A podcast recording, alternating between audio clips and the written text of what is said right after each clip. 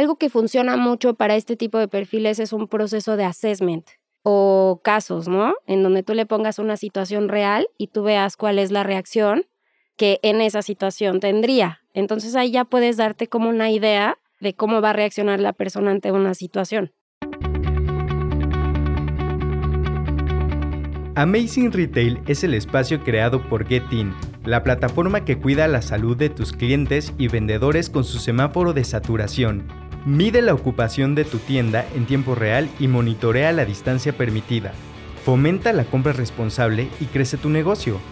Solicita un demo en contacto.getim.mx. Para más información, entra a getim.mx y contáctanos. Recuerda que la información es poder. Bienvenidos a un episodio más de Amazing Retail Podcast.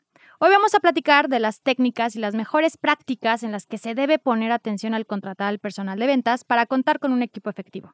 Pero antes de presentarla, no se olviden de seguirnos en Spotify o su plataforma de streaming preferida y compartir el episodio en sus redes sociales tagueando arroba getting-mx. Leemos todos sus comentarios y sugerencias para el podcast.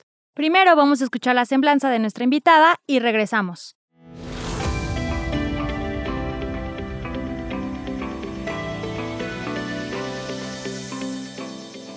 Hoy en Amazing Retail Podcast recibimos a Cintia Montelongo, People Development Manager en Getin. Cintia es experta en reclutamiento y selección por competencias, employer branding y change management. Ha trabajado en empresas internacionales como Unisys, Rotoplas y Granite, filial de General Electric, y en startups como Gympast y Urban. Es licenciada en recursos humanos con más de 13 años en experiencia y actualmente está estudiando un diplomado en coaching ontológico. Bienvenida a Amazing Retail. Hola Cintia, estamos muy contentos de que nos puedas acompañar hoy y para que nuestra audiencia sepa un poco más sobre ti, ¿por qué no nos platicas qué es lo que haces dentro de Getin? Hola, muchas gracias por la invitación. Pues, como ya mencionaste, soy Cintia y dentro de Getin estoy iniciando el área de recursos humanos, que en realidad nosotros no le llamamos recursos humanos, nosotros le llamamos People Development. Y dentro de esta área lo que estamos iniciando es implementando nuevos procesos, haciendo que las cosas sean como más efectivas, empezar a ver como todo el tema de gestión de cambio de los empleados, que no son empleados, para mí ahí es un error, son colaboradores porque son parte de un equipo. Y estamos trabajando toda la parte de clima laboral, la norma 035, entre muchas, muchas, muchas cosas. Cintia, pues muchísimas gracias por estar el día de hoy con nosotros. Nos da muchísimo gusto. Y para entrar un poquito de lleno al tema, te quiero hacer una pregunta inicial y platícame un poco, ¿De qué forma crees que los retailers puedan empezar a implementar una estrategia mucho más definida para contratar correctamente a su equipo de ventas? Ok. Un error muy común dentro de las empresas es que no hacen un budget anual del headcount que se va a necesitar. Esa proyección la puedes tener con años pasados, ¿no? Entonces tú puedes ver qué temporadas son en donde estás teniendo más rotación y con base en eso, tú puedes empezar a hacer estrategias futuras, en donde ya tienes una descripción de puesto adecuada, en donde puedes empezar sin necesidad de que la posición falte, a hacer búsqueda, a tener como una base de datos en donde ya tengas contactos y que no tengas que contratar por prisa, sino que tengas que contratar porque el talento es el requerido para la posición. Entonces, creo que lo puedes hacer con base en una buena estrategia de budget para ir como estimando el headcount y ver las fechas en donde va a haber más rotación. Y si tuviéramos que definir, sé que es complicado y más para esta industria que además tiene una rotación brutal, pero si tuviéramos que definir o cómo definirías tú el perfil de un vendedor, o sea, una persona que tú vas a meter a tu tienda, te va a ayudar a incrementar las ventas de esa sucursal. Si hablamos de retail, porque tenemos que tener claro que hay diferentes tipos de venta, ¿no? Entonces, evidentemente, el perfil va a ser distinto. Existen perfiles que son sociables, existen perfiles que son más analíticos, que quizás se te va a funcionar para otro tipo de venta. Entonces, en este caso, yo creo que sería servicial, 100%, un perfil servicial, y que sea como muy efectivo, como muy rápido a la hora de realizar una venta. O sea, que sea súper servicial, súper social y o sea, con esas dos fusiones sería lo ideal. Y del otro lado de la moneda, ¿qué es lo que no puede tener un perfil de vendedor de retail? Te tienes que fijar mucho en la tolerancia a la frustración, porque al final siempre va a ser la cara al cliente. Y también que no sea tan invasivo, ¿no? O sea, algo que funciona mucho para este tipo de perfiles es un proceso de assessment o casos, ¿no? En donde tú le pongas una situación real y tú veas cuál es la reacción que en esa situación tendría. Entonces ahí ya puedes darte como una idea de cómo va a reaccionar la persona ante una situación. Y hay un tema, ¿no? También creo que si todo el mundo supiera cómo disminuir la rotación, pues sería el lingote de oro, ¿no? O sea, es como lo más preciado que podrían conocer en esta industria. Pero tú, ¿cuál crees que sea algo que puedan hacer para, si no evitarlo, porque es complicado, cómo lo pueden disminuir? Yo creo que todo se enfoca en el líder es como un, tipo cascada. O sea, el líder tiene que comunicar, tiene que capacitar constantemente, tiene que motivar. Si el líder, el líder me refiero a un gerente de ventas que es como el que lleva toda la parte de los vendedores. Si él tiene claro, si él le comunica qué es lo que tiene que hacer, cómo lo tiene que hacer, si le deja claro sus funciones, sus tareas y le está incentivando las cosas, va a ser más difícil que la persona se sienta incómoda. Y obviamente, pues ya hay otro tipo de aspectos como el salario emocional o, salario tangible, motivación. que motivar. Exacto, pero todo viene de un líder. Y constante capacitación, yo creo que para retail siempre tienes que estar en constante capacitación. Y no solo dejarlo en la capacitación, o sea, también tú tienes que ver que esa capacitación se haya cumplido efectivamente, porque de nada sirve que se la des si siguen constantes errores, ¿no? O sea, la tienes que volver a dar y la tienes que volver a dar. Yo creo que aquí se están tocando varios puntos, ¿no? Es un tema de capacitación, de incentivar emocionalmente a tus vendedores y sobre todo el tipo de liderazgo, que aquí haciendo paréntesis, nosotros teniendo tantos clientes, sí hemos detectado la diferencia entre ciertos clientes que sí están más enfocados a, a esta capacitación, al como ayudarlos emocionalmente y, y transmiten una actitud distinta. Y también tenemos el otro lado como que sí se ven que son vendedores agresivos y tienes toda la razón, sí viene de arriba de cascada y creo que ahí se ve reflejado. Sí, también entendiendo, también lo comentaba Cintia, que hay diferente tipo de ventas, ¿no? Las súper específicas que necesitan una capacitación súper intensiva y las más generales, si lo quieres llamar así, ¿no? Que es mucho más sencillo poder vender, pero creo que hoy, además, la capacitación, sea cual sea el tipo de venta que estás realizando, pues es fundamental, porque hoy con menos gente dentro de tu tienda tienes que vender más. Claro. Algo que me faltó mencionar es que también es el tema de escucha. O sea, un vendedor sí o sí tiene que saber escuchar al cliente. Si el cliente en este momento le dice, no, no, muchas gracias, ahorita te aviso, es dar tiempo al cliente, ¿no? Pero al mismo tiempo seguir escuchando qué es lo que está buscando para que tú reacciones automáticamente o el vendedor para resolver esa necesidad.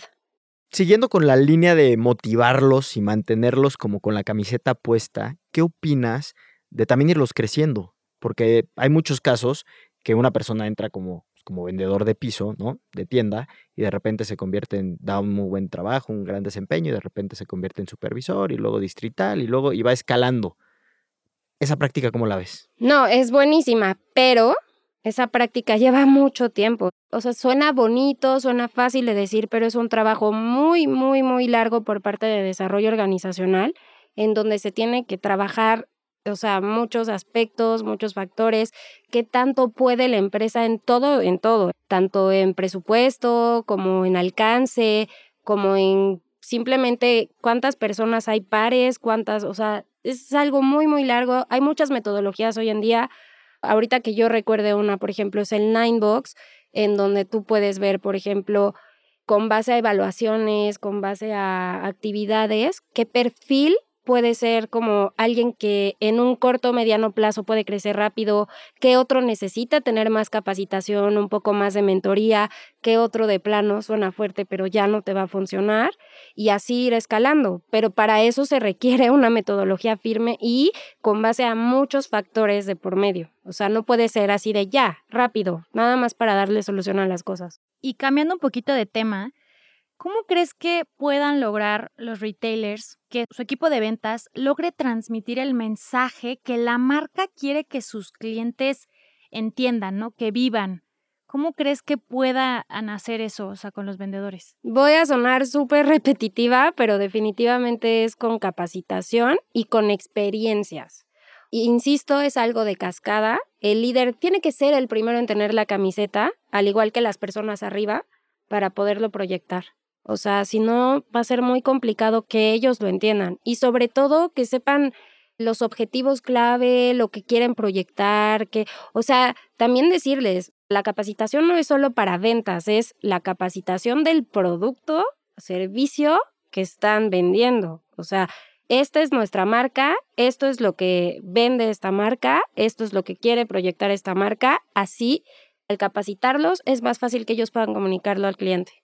Sí, 100%. O sea, al final tienen que tener un conocimiento increíble de lo que están vendiendo. Si no, pues difícilmente pueden convencer a alguien que... Y eso inicia con un onboarding, o sea, con un onboarding adecuado desde la contratación, o sea, que se les dé un shadowing, que vayan a tiendas el día que van a hacer el onboarding, que vayan a tiendas, que vean cómo funciona, que se acerquen con personas que ya llevan más tiempo en la tienda.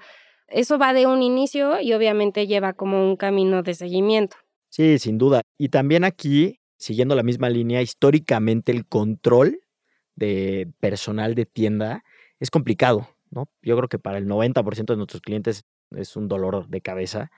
No es si tú le puedas recomendar algunas herramientas que les puedan ayudar justamente a mejorar el control, ¿no? O a mejorar o a implementar controles para justamente las personas de tienda. Pues hoy en día hay muchos RMs en donde si te refieres a herramientas tecnológicas, si te refieres a la parte de cómo llevar un mejor control, supongo que te refieres como a ausentismo, todo eso. Sé que muchos clientes, por ejemplo, miden la venta por persona para dar incentivos, para dar bonos, para mantenerte con la camiseta puesta. Al final creo que la motivación, como tú lo mencionabas, es muy importante porque al final, ¿cuántas marcas no hay? O sea, yo puedo estar trabajando hoy aquí, pero si por una módica cantidad de X pesos más en el local de al lado voy a recibir, pues me cambio, ¿no? Al final de cuentas. Entonces, y es probablemente por lo que tú decías del salario intangible o el salario emocional. Entonces, creo que cómo puedo llevar un control no tan solo de si falta, que eso además pues está cañón porque si te falta la persona no abre nadie el, local, ¿no? Entonces imagínate y también llevar un control de pues si tienes 300 tiendas, ¿cómo sabes cuáles sí abrieron, cuáles no abrieron? O sea, eso es un tema pues, impresionante, pero creo que también el control de, pues son humanos al final de cuentas, ¿no? no son máquinas, entonces, no sé, debe haber un millón de temas o factores que se te pueden salir de control. Pues ahorita, insisto, hay muchos CRMs en donde puedes ver eso, o sea, por ejemplo, ahorita se me ocurre, no sé, Salesforce, que es para otro enfoque, pero es algo similar en donde tú vas metiendo como cierto tipo de leads o ventas, lo que sea. Entonces, además de eso, puedes también, existen ya plataformas de gamificación o donde te recompensas, si lo quieres ver así que es algo motivacional, en donde tú puedes por ventas quizá no generar tangible dinero, pero puedes ir generando puntos que después se pueden canjear por experiencias. Y eso te aseguro que si lo hacen con la familia, si lo hacen con, no sé, como lo quieran usar, puede ser un motivador muy grande para ellos. Entonces ir sumando así de por cada venta generas tantos puntos. Y ya existen plataformas que trabajan con ese tipo de sistema de recompensas para ventas. Sí, hasta le puedes meter ahí el que no falte en un mes, pues son puntos adicionales y pues vas como motivando. Y le metes también la cultura de tu empresa, quizá le puedes meter también valores, o sea, lo puedes adecuar a las necesidades también, eh, refiriéndome a cultura, refiriéndome a valores, etcétera, que pueden ayudar también a generar recompensa, o sea, de todo. O preguntas clave que pueden servir también como capacitación de, oye, sumándole a tu venta, ¿qué tal si contestas esta encuesta de o preguntas que pueden ser con gamificación, jueguitos, de qué es lo más importante de proyectar de esta marca, o sea, que queremos proyectar de esta marca, cosas así que lo sigan capacitando constantemente. De una forma divertida. claro. Sí, había un cliente que justo aplicó esa estrategia en donde hizo un juego en donde cada una de las tiendas tenía que pues, competir no solo a nivel ventas, sino que también hacían competencias de a ver, para Halloween vamos a ver quién se disfraza mejor del equipo de venta. Entonces Claro. se mandaban fotos y como que los premiaba con un día de descanso extra, ¿no? Entonces como que ahí se empiezan a poner la camiseta, empiezan a hacer equipo, ya no es tanto de tú vendes más, yo vendo menos, sino también ya es como distinto, que es un poco lo que estás comentando. Sí. O sea, como una sana competencia que te ayude a integrarse más y al final eso se ve reflejado en el incremento en ventas. Entonces creo que es una buena estrategia que podrían implementar algunos de nuestros retailers. Claro, es que muchas veces como que el enfoque que le dan a ventas es vende, vende, vende, pero también, insisto, para que la productividad sea efectiva, tú tienes que pensar que tus colaboradores son engranes y si esos engranes no están bien, no va a funcionar la máquina, ¿no? Completa. Entonces, tienes que, algo que siempre lo repito y no solo en ventas en general, es toda compañía, todo negocio depende de tus colaboradores. Y si tus colaboradores están bien, tu negocio va a estar perfectamente bien. Yo creo que hay varios puntos importantes, Cintia, porque has dicho budget. entonces, si desde el líder no le apuesta un presupuesto importante para los vendedores de su tienda, que son la primer línea que está con tu usuario final, de ahí ya vamos perdiendo, porque al final los ven como la rotación es altísima, no vale la pena invertir en capacitar, en hacer este tipo de estrategias. Entonces creo que ahí como que se empieza a perder todo el valor de la marca, ¿no? Entonces creo Claro. que sí es bien importante darle la importancia y lo sabemos con datos que las marcas que sí invierten en su personal y en hacer estas estrategias venden más, de verdad. O sea, es un hecho en donde sí funciona. Sé que la rotación es muy alta, pero vale mucho la pena. Sí se ve el retorno de la inversión. Pero hoy en día también, insisto, hay formas de evitar esa rotación. Ya te vas de lleno a un meterle mucho desarrollo a clima laboral. Hay mil formas. Hoy en día hay mil formas. O sea, ahorita ya surge el e-learning. Quizá esos vendedores tienen miedo a no crecer o no se les da la oportunidad de crecer. E insisto, no necesariamente tiene que ser jerárquico o salario, lo que sea. También puedes crecerlos con acompañamiento de algo que quieran aprender, ¿no? Y ya eso ya no es capacitación, eso es ya más como un curso de lo que quieran aprender de ventas que a futuro les pueda funcionar. O sea, algo que les enriquezca como su parte, su perfil, su perfil para un futuro. Y además de eso, insisto, desde el inicio, tener un budget anual, porque eso lo puedes ver con los años pasados, o sea, no es algo que no puedas tener. Hoy en día, base de datos tenemos de mil cosas, hoy en día es lo fuerte en todo, ¿no? O sea, base de datos te da todo.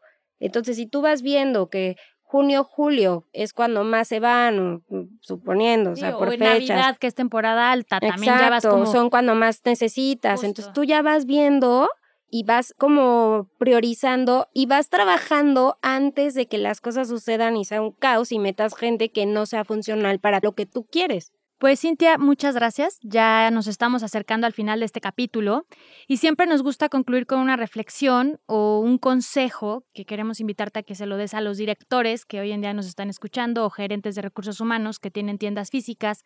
No sé, ¿qué te gustaría aconsejarles? La mejor inversión que puedes hacer para que tu negocio crezca es invertir en los colaboradores. Y algo que me faltó decir es, ahorita está mucho la parte con lo que tenemos de COVID, etcétera, es también la parte wellness, salud mental, salud física. Inviertan, porque es súper importante que también sepan que ellos hoy en día retail se están exponiendo, quizá no sabemos que tengan.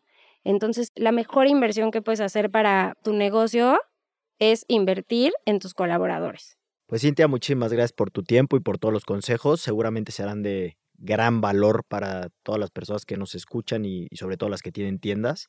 Ojalá sí apliquen algunas de tus recomendaciones y seguramente verán resultados, ¿no? Estamos seguros de eso.